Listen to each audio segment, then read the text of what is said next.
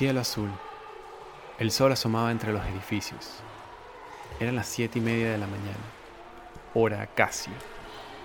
Descansaba al borde de la línea 4, mientras el resto de los nadadores, en general personas de la tercera edad, hacían su mejor esfuerzo para combatir el frío de las aguas de la piscina olímpica de la Hermandad Gallega. Hedionda cloro, bañada por el rocío matutino del Ávila y el cementerio de insectos que sucumbía bajo los escantos del amanecer.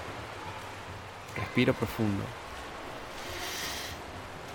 Uno, dos, tres. Me hundo. Una vez más tratando de alcanzar el fondo. Diez metros. Los oídos titilan y el aire se fuma de los pulmones. Esta vez no pude. Salgo disparado. Qué extraña sensación. Ver la superficie desde lo profundo, nadando entre rayos de luz ocultando un mundo rico en oxígeno, familiar. Próximo, pensé, confiado. 40 piscinas. Nada mal. Nada mal. Estaba satisfecho. Era momento de enfrentar el día.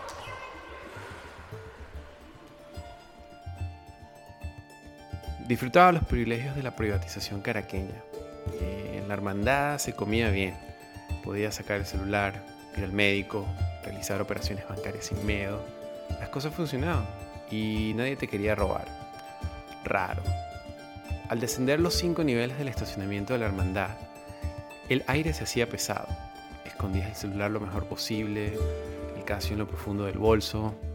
Te tocabas una y otra vez, cerciorándote absolutamente no llamar la atención con tu vestimenta, asegurando que todo estuviese cerrado, sellado por completo.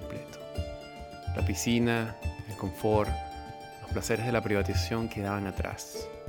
Al cruzar la entrada, práctica peatonal poco común, aunque conocida, me despedía de los guardias, más que todo para ser recordado una próxima vez. La aventura comenzaba.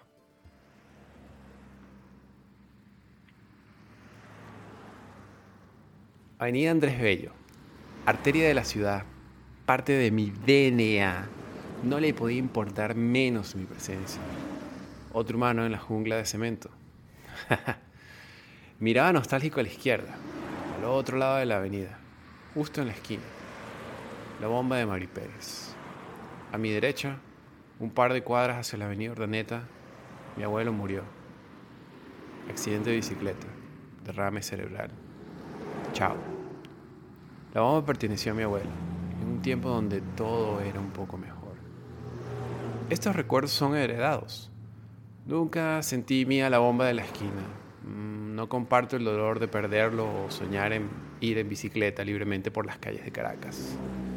Se siente ajeno, otra realidad. Mi abuelo era una gran persona. Todo el mundo lo recordaba con una sonrisa. En fotos lucía guapo, atlético. En una en particular me cargaba. Era un bebé era feliz. Yo recordaba su tumba, ayudaba a limpiarla, rendir homenaje con flores. No mucho más. No sé si caminar de la Hermandad Gallega hasta la estación Colegio de Ingenieros se podría considerar temerario o fuera de lo común. Una vez inmerso en la dinámica de una ciudad y en particular de tu localidad, es el conocimiento lo que te mantiene a salvo. Aunque en Caracas este no siempre es el caso. Me consideraba un caminante experimentado del trayecto. Ya no.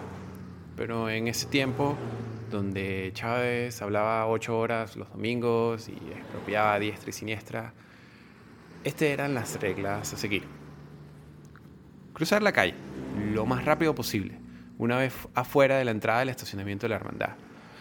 Los malandros observaban y vigilaban objetivos o prospectos para realizar crímenes. Ah, a pesar de ser considerado un objetivo de bajo perfil, salía sin carro y no vestía nada llamativo, lucía lo suficientemente gallego como para capturar su atención. Cruzar la calle era integrarse al flujo peatonal establecido de ese sector de la avenida en la mañana. Al llegar al SEMA, siempre estar atento a cualquier acontecimiento en la Plaza Andrés Bello, que conectaba al barrio Pinto Salinas y los bloques de Simón Rodríguez a un puente peatonal, uso común de robos y hurtos. El puente era guarida de indigentes y malvivientes. Esta elección fue prendida tras un robo por un menor en el área. Nunca llevar audífonos. Nunca. En las ruinas del Maxis o OPS, aunque sé que había algún local ahí, pero para mí siempre fueron ruinas, se encontraba la entrada de un edificio convexo en estacionamiento con una vertiente que curdiaba en su interior, de acceso público, famosa por robos y hurtos. Ir lo más rápido posible. Lo sé porque trataron de robarme con un cuchillo. No pudieron. Eso. Sí. Correr.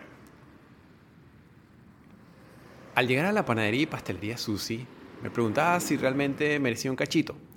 Eh, no eran los mejores, cumplían su trabajo, sobre todo en la mañana, donde se podía conseguir recién hechos, esponjosos y frescos. De esos que cuando los muerdes, el bajo del picadillo de jamón hace agua a la boca. Hoy no, el tiempo apremiaba. La bajada de la calle San Julián asomaba.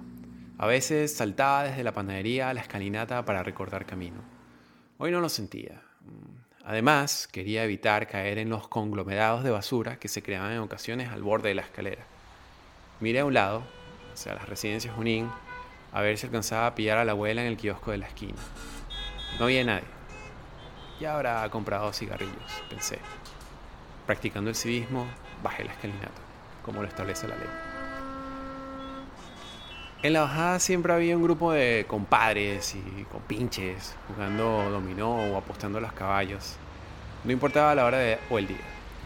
Ah, algunos llevaban camisa, otros no, exhibiendo lipas lampiñas, bronceadas, curadas con los años. Otros estaban en los huesos, supongo por la piedra activa en su sistema. Tiene sentido. Después de todo, la escalinata es la entrada al barrio Santa Rosa. A pesar del miedo latente que se puede sentir en la ciudad, estaba en mi barrio. No lo sé. Santa Clara era sano. Algunos de mis compañeros de colegio vivían en los edificios devorados por el crecimiento del barrio, como miel derramada en el pan.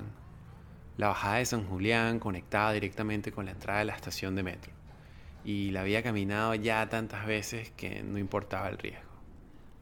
El cruce con la calle Sánchez me era bastante familiar. La miraba desde lo alto, en el balcón del apartamento de la abuela. Y más allá de ser testigo de la muerte de un mecánico y algún que otro tiroteo que me impedía conciliar el sueño, siempre sentí que al salir el sol todo volvía a estar bien.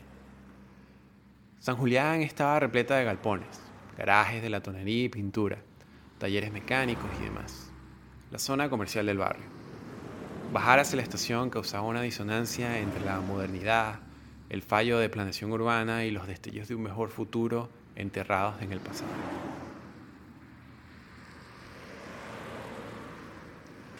La entrada a la estación había sido engullida por el barrio, como los alrededores. Las lonas tendidas entre árboles y el cubo de concreto que surgía de las profundidades del metro creaba el nexo entre ambas. Drogadictos, malvivientes, niños abandonados y buhoneros merodeaban el área, pescando caridades y errores entre la sombra de los materiales marchitos y las cercanías, que hacían su mejor intento por decorar los alrededores.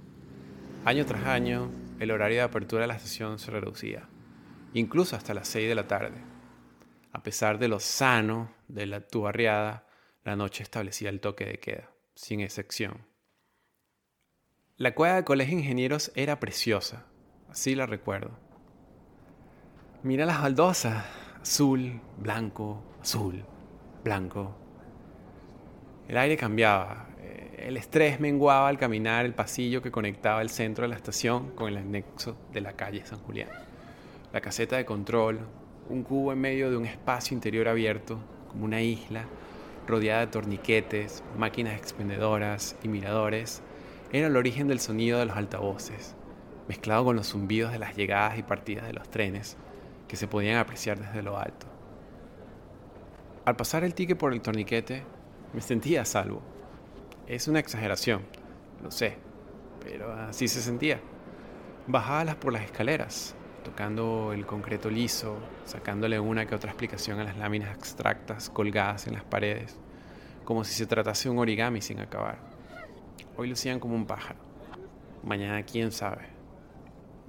En el andén, a la espera de los trenes, la estación se bañaba de luz natural, desde la bóveda, conducido por orificios que parecían filtrar los sonidos del exterior, dejando solo el silbido de los pájaros y el goteo del agua, que hacía eco en el vacío en la estructura minimalista. Miraba los ventanales. Imaginaba que de ellos colgaban helechos que oxigenaban la cueva y daban vida a la estación. Una ilusión, sembrada por memorias de un lugar que pudo ser mejor. Entre la ida y venida de los trenes, un silencio de cátedra envolvía todo. Momentos donde eras solo tú y el eco de la estación. Momentos donde encontrar la paz reposando mis brazos en la curva tallada en el concreto, repletas de baldosas blanco-azules, era bienvenido. Tutum, tutum, tutum, tutum. El viento caliente pujaba desde los túneles. El metro llegaba a toda velocidad. Era momento de partir.